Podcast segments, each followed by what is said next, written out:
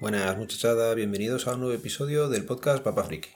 Ya estamos aquí nuevamente y con 39 años ya cumplidos. Ya fue el cumpleaños. Muchas gracias a todos los que os habéis acordado y me habéis felicitado por diversos medios. Y nada, seguro que os preguntáis si al final cayó algo tecnológico. Y este año no ha sido la camisa. Ha tenido botones y es un reloj. Laura me regaló el Huawei Watch GT y la verdad es que muy contento con él. Eh, muy contento y con otras cosas no tanto. Así que nada, os voy a explicar más o menos el uso después de, una semana con él. Bueno, pues eh, lo tenía configurado ya eh, antes del día del cumpleaños, ¿vale? un día antes lo estuvimos mirando, más que nada porque lo cogí reacondicionado en Amazon, entonces quería saber si realmente estaba bien, o tenía alguna marca de uso o algo raro le pasaba. Y nada, el reloj estaba impoluto. Entonces, unos días antes lo abrí, lo estuve configurando, puse la aplicación de salud de Huawei en el Pixel y nada, funcionaba bien, cambié un, un momento la esfera, vi que notificaba y, y nada, otra vez a la caja, esperar a que el día 4 llegara. Y el día 4 me lo dio por la tarde. Eh, problema o cosa que se me olvidó mirar, no miré bien eh, la carga en la que estaba. Ni lo cargué ni nada, con lo cual empecé a usarlo con la carga que venía. Y el problema es que no recuerdo cuál, cuál era que tampoco es problema si la cosa es saber cuántos días eh, dura la batería.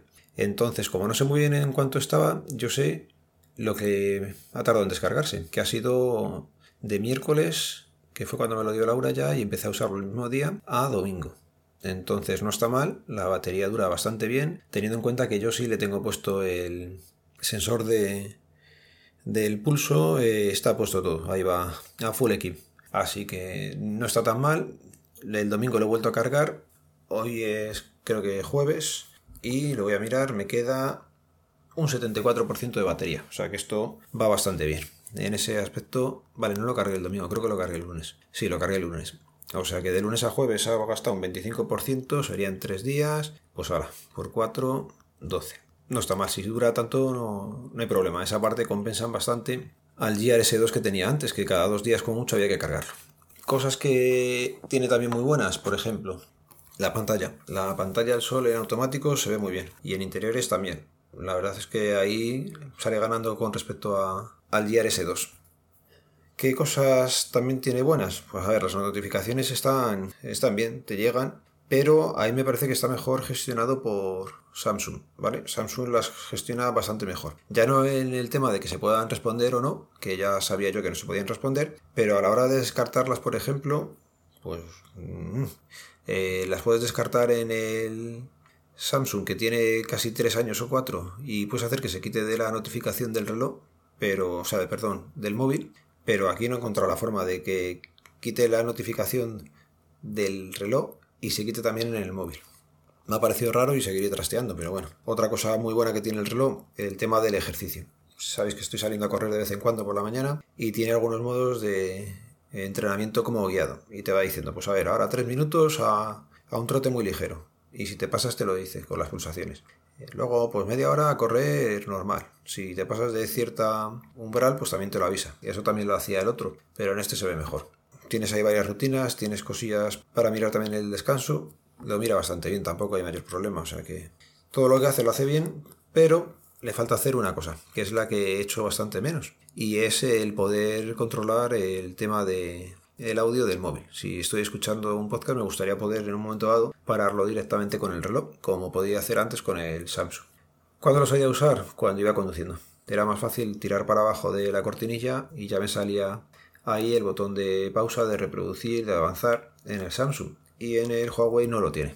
Creo que no lo tiene porque no tengo un móvil Huawei, pero vamos que es un fastidio. En el otro tampoco tenía un móvil Samsung y sí podía hacer. Ese fue el regalo de Laura. Luego, pues eh, juntando otros regalos, eh, me he cogido un, un monitor teníamos un monitor en, casa, en el ordenador de sobremesa, de estos antiguos de 19 pulgadas. Era plano, pero plano bastante gordete. Eran lo menos 3 o 4 centímetros de, grosor.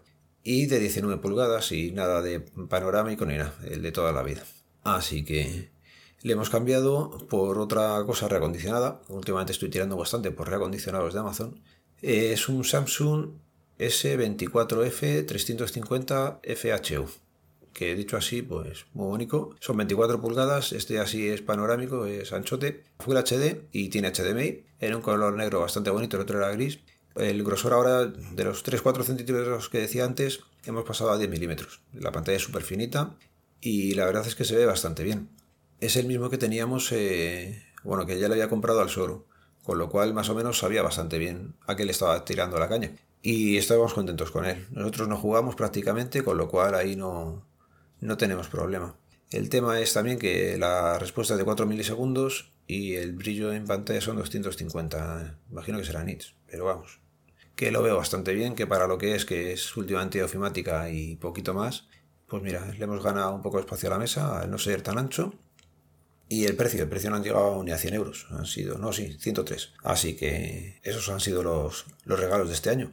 Y del día a día, pues liados ya con tema de colegios, por las tardes médicos y, y médicos sobre todo. Llevamos una temporadita de médicos bastante entretenida. Y nada, como los niños no tienen cole por la tarde, pues estamos ahí un ratillo con ellos más y todavía podemos aprovechar a jugar, aunque esta última semana, madre mía, el, tiempo más malo que ha hecho. Tengo un par de cosillas más que contaros respecto a, a cacharreo varios, pero vamos, lo vamos a dejar para, para el siguiente audio. Este se queda solamente con, con las cosas del cumpleaños. Y nada, recordaros la Maratón Pod, 2 de noviembre. Todos los que queráis venir, avisar un poquillo antes eh, para saber que, sobre todo si os quedáis a comer o a, o a cenar. Y nada, que esperamos que venga bastante gente. Todavía tenemos huecos. Si eres podcaster y me estás oyendo a mí, seguramente ya te has enterado y si has querido venir, nos lo habrás dicho. Pero si conocéis a alguien que quiera grabar un audio diferente de tecnología o de otra temática que no sea la habitual que tratamos nosotros, pues avisar que todavía hay huecos, ¿vale? Y nada más. Eh, estoy mirando las notas. Por cierto, ¿cómo, para los que grabáis podcast, cómo os organizáis para la temática? Porque yo últimamente en una nota de Google Keep voy poniendo cosas, pero es que la mitad de las veces se me olvida. Voy conduciendo y digo, mira, esto lo quiero comentar. O voy escuchando un podcast de alguien y digo, pues mira, esto le podría hacer la réplica. ¿Qué pasa? Que como no lo apunto en el momento, joder, luego se me olvida y no, y no hay forma de acordarme de qué es lo que quería hablar.